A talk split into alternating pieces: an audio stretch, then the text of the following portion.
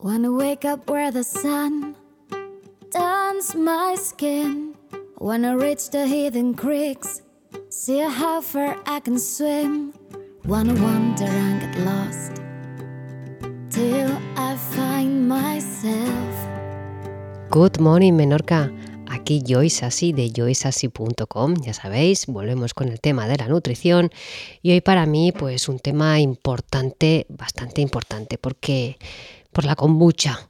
¿Qué pasa con la kombucha? Ahora vas a cualquier supermercado ecológico y ya no tan ecológico y encuentras botellas en los en, bueno, en las neveras, ¿no? de kombucha. Pero si te acercas y llevas tus gafas o llevas tu, tu lupa, podrás ver que en ingredientes el primer ingrediente es agua y el segundo es azúcar. Entonces, bueno, el kombucha ha regresado pisando fuerte, pero claro, a ver que todos los kombuchas no son iguales, eso para empezar. Y, nada, ya la encontramos de todos los sabores y nos lo siguen promocionando para una buena digestión, una mayor inmunidad, antienvejecimiento. Bueno, tiene un mogollón de beneficios porque nos dicen que en estas botellas de plástico que nos venden con agua y azúcar, ahí tenemos un montón de, de bichitos que nos harán de probióticos naturales y nos ayudarán a nuestros intestinos, pobrecitos ellos que mal están. Bueno, me lo tomo así un poco, pero realmente mm, esto es cierto, lo puedes llegar a creer lo que nos están vendiendo. ¿Es realmente efectivo este kombucha que nos venden en estas botellas? ¿Es solamente agua con un poco de gas y azúcar? Y además, es que están todos pasteurizados. ¿Crees que en esa pasteurización eh, puede sobrevivir alguna, alguna levadura allí? Bueno, de todas maneras, ya sabéis, por los que me conocéis, que a mí los alimentos que están fermentados les tengo bastante respeto. ¿Vale? Pues porque sí, porque quieras que no, dependiendo si es para alguien que tiene, tiene problemas a nivel del sistema digestivo o intestinal, pues eh, hay que tener cuidado. Y ahora veréis por qué. ¿Vale? Bueno, empiezo por una cita que para mí es bastante graciosa, entre comillas, no tanto al final ya, pero nos dice que los refrescos, los refrescos burbujeantes se han utilizado como tónico digestivo y restaurativo durante siglos. A ver, ¿quién nos ha tomado? Ay, me voy a hacer una tónica, que tengo ahí un poquito. O cuando o esto que nos dice ahora, ¿no? Incluso antes, ¿no? Y hoy también, algunas madres todavía creen que las bebidas carbonatadas ayudarán a una barriga trastornada. Yo recuerdo que antes que nos daban de pequeños a cola, por no decir, bueno, ¿para qué Coca-Cola? Si ya hoy en día hacerle publicidad es tontería ya, ¿no? Bueno, pues nos dice que muchas de estas bebidas carbonatadas no tienen beneficios a largo plazo y algunas, como la soda, la tónica o la gaseosa, son incluso destructivas para nuestra salud. En los últimos años, alternativas más saludables han aparecido en los estantes del mercado y un estudio encontró que algunas muestras de kombucha albergaban la levadura responsable del crecimiento excesivo de cándida. ¿Veis por qué yo no la recomiendo? ¿Vale? Y sobre todo a alguien que tiene cándida, pues mucho menos. ¿vale? Entonces nos dice que el kombucha es para muchos una alternativa saludable al refresco, pero aquellos con un sistema inmune débil, desequilibrios hormonales, ojo al dato chicos, o trastornos intestinales preexistentes, a menudo son incapaces de tolerarlo. Bueno, y me diréis algunos, bueno, yo no tengo ni idea de qué está hablando es así hoy. Bueno, pues el kombucha es un fermentado de varias especies de bacterias y levadura llamadas SCOBY. A mí me encanta porque a mí me suena el Scooby-Doo. Sí, en siglas, ¿eh? las siglas son S-C-O-B-Y, que está en inglés, pero en español sería como colonia simbiótica de bacterias y levaduras, ¿vale? Y a esto lleva azúcar y le ponen té, que normalmente es un té negro, ¿vale? Y podría asimilarse el sabor a la sidra de manzana. Este nombre de dónde lo cogen se supone que kombucha es posiblemente japonés, ya que kombu significa alga, lo digo para los que sois o habéis sido macrobióticos, ¿quién no ha tomado alga kombu? ¿Vale? y eh, yo mucha. Y luego, mira, yo mucha, el cha, que significa té, o sea, té de alga, ¿vale? Y luego otros autores nos dicen que proviene del ruso kombucha o kombucha, eh, leído, o sea, he expresado bien, gran alga, porque es el nombre que le dieron los rusos a este hongo, ¿vale? Que provenía de Manchuria. Y luego también hay una leyenda que dice que en el año 400 había un médico coreano chino llamado Kombu que era tan famoso que en el 415 el emperador de aquel entonces japonés, pues que estaba muy enfermo, lo llamó buscándole ayuda y el médico llegó a Japón con este té de kombu y se supone que le salvó la vida a este emperador. Y entonces, eh, según esta versión, kombucha provendría del, del nombre del doctor Kombu, ¿vale? Bueno, antes que nada decir que por si alguien lo tiene que piensa que es un hongo, no es un hongo. ¿Vale? Aunque algunos se refieren como que el kombucha es un hongo. No es un hongo. Como he dicho antes, es una combinación simbiótica de bacterias y levaduras. SCOBY. Acordaros del Scooby-Doo, ¿vale?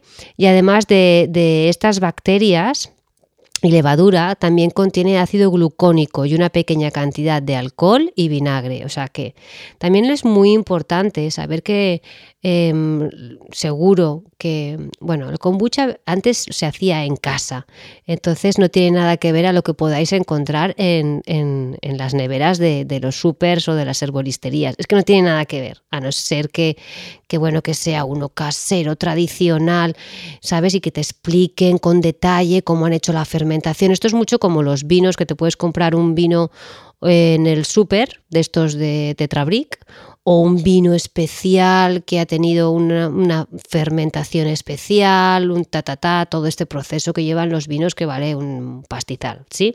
O con las cervezas. Entonces, entonces el proceso de fermentación, supuestamente el auténtico, no el que nos vende, porque no, porque ya os lo digo, no es ese, se considera fermentación espontánea con levadura transportada por el aire, que se denomina salvaje. La, levadura aerotransportada puede ser impredecible para trabajar.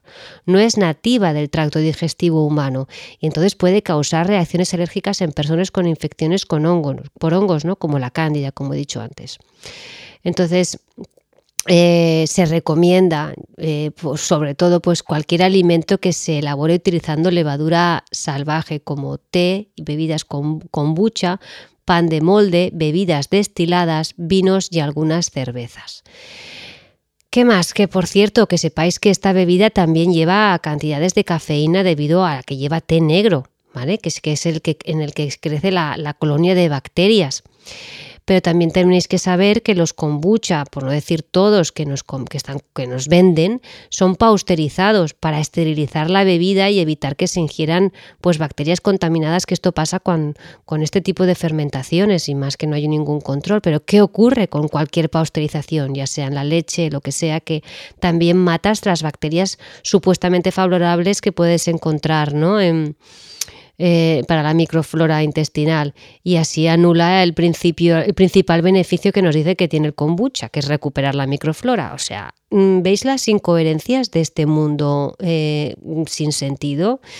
Entonces, em, entonces, algunos sí que, sí que pueden beneficiarse por tener, pues tomar un fermento salvaje, ¿vale? Pero otros que tienen problemas específicos, pues pueden no reaccionar tan bien. Y esto es en el caso de la gente que tenga siempre un sobrecrecimiento excesivo de cándida o que tenga un crecimiento excesivo de bacterias intestinales o el síndrome de intestino irritable. ¿vale? Esto que, creo que es importante. Entonces, de todos los productos de probióticos o fermentados que pueda haber, el kombucha no sería el más ideal. Primero porque todavía retiene demasiado azúcar y el contenido de, de alcohol también es muy alto. Ah, bueno, comentaros que esto que estoy explicando es una investigación que hice yo ya hace unos años.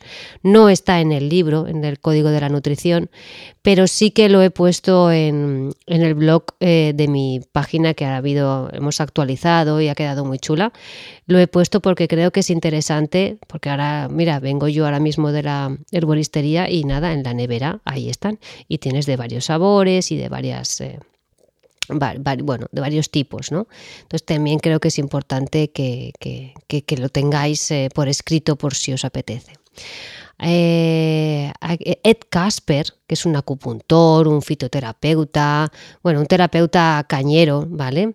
Que, mm, que, bueno, que es un productor casero de kombucha desde el 1995, imaginaros si este hombre debe de saber, eh, que luego no lo contaré aquí, pero lo tendréis escrito para que tengáis exactamente todos los pasos a seguir quien quiera hacer kombucha. Yo no, no soy partidaria de estas cosas, pero bueno, que cada uno que experimente y que haga. Pues nos dice que, mm, que, para, que, que, pueden ser eh, un riesgo para los individuos con problemas intestinales o aquellos con un en un estado débil o con un sistema inmunológico débil. Y nos dice un hombre, un terapeuta que hace kombucha del casero, del auténtico, ¿vale? Y sobre todo nos dice que los niños menores de cuatro años que están en pleno desarrollo, mejor que no. Pero este es que es de cajón. Yo tampoco recomiendo a los niños que están en plena en pleno desarrollo tomar probióticos eh, que nos venden, bueno, de, los probióticos de, de, suplementos que nos venden en las herboristerías, ¿vale? Vayamos a por los efectos secundarios. Sí, sí, porque esto también tiene efectos secundarios. Nos dice que se ha informado que baja la presión arterial y que algunas personas se experimentan un ligero mareo como si se hubiesen bebido pues un poquito de cerveza o de vino por el contenido de alcohol, que es normal. También nos produce acidosis. Esto está más que claro. Contiene ácido oxálico, que si no sabes lo que es el ácido oxálico, te invito a que escuches el podcast de espinacas nunca crudas, ya que esto puede afectar a tus riñones. Puede producir también candidiasis, ¿vale? Ya han encontrado kombuchas contaminados con cándida, o sea, tiene tela. Contiene alcohol y contiene una levadura que se llama Z.bailey, ¿vale? Que la levadura de kombucha se alimenta de azúcar que produce alcohol y gas y también produce acetaldehído, que es un agente irritante, carcinógeno y contaminante que cuando se consume en exceso pues puede causarte pulso rápido, sudoración, enrojecimiento, náuseas, vómitos, bueno, típicos de unos efectos típicos de, de resaca, ¿vale?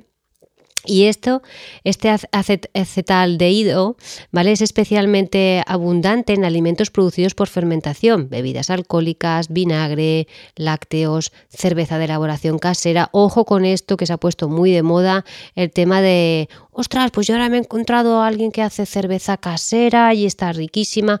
Ojo si eres de los que su, intestino es delicado, tiene un sistema inmune delicado, porque claro, es, potente esto, ¿eh? Y también como tiene un olor así agradable que parece a manzana, también se utiliza como aromatizante en, repostería, zumos de frutas, refrescos, postres dulces y, lácteos. ¿sí? Bueno, ¿qué más efectos secundarios? Pues nos dice que hay una posible intoxicación por contaminación del kombucha por aspergillus, que es un hongo ¿vale? Que, bueno, que produce aflactosina B, que es un potente metabolito causante de cáncer. Estas son palabras mayores. Esto, no creo que, lleguemos a estos extremos, pero yo estoy diciendo todo lo que se ha estudiado sobre esto. También interesante porque puede contener metales pesados y fluoruro. ¿Qué ocurre? Pues que se sabe que también tiene cantidades de plomo y cromo, pequeñas cantidades, pero que bueno, que, que, que absorbe con mucha facilidad ¿no? los metales pesados. Así que ojito con esto también. Eh, contiene azúcar, como hemos dicho, que es que realmente es azúcar de mesa, ¿vale? Azúcar de caña, azúcar de remolacha, sacarosa, pues para qué? Pues para potenciar la, la fermentación del kombucha. Pero claro, mucha de esa, mucha de ese azúcar aún después se queda ahí en, ya en el, sin fermentar en el kombucha. Y según los puristas y productores de kombucha casero, el único azúcar adecuado para, esta, para poder fermentarlo es el azúcar blanco refinado. Punto y pelota. Así que imaginaros, el azúcar ya sabéis que alimenta la levadura de cándida. ¿Qué más? No nos lo recomienda, como he dicho antes, a los niños menores de 4 años y porque están en una etapa de crecimiento y eh, es mejor que, que no. ¿vale? Recordaros también que contiene cafeína, que, bueno, que si una taza de té negro tiene unos 100 miligramos de cafeína, el kombucha tendrá unos 25-40 miligramos de cafeína por, por taza, ¿vale?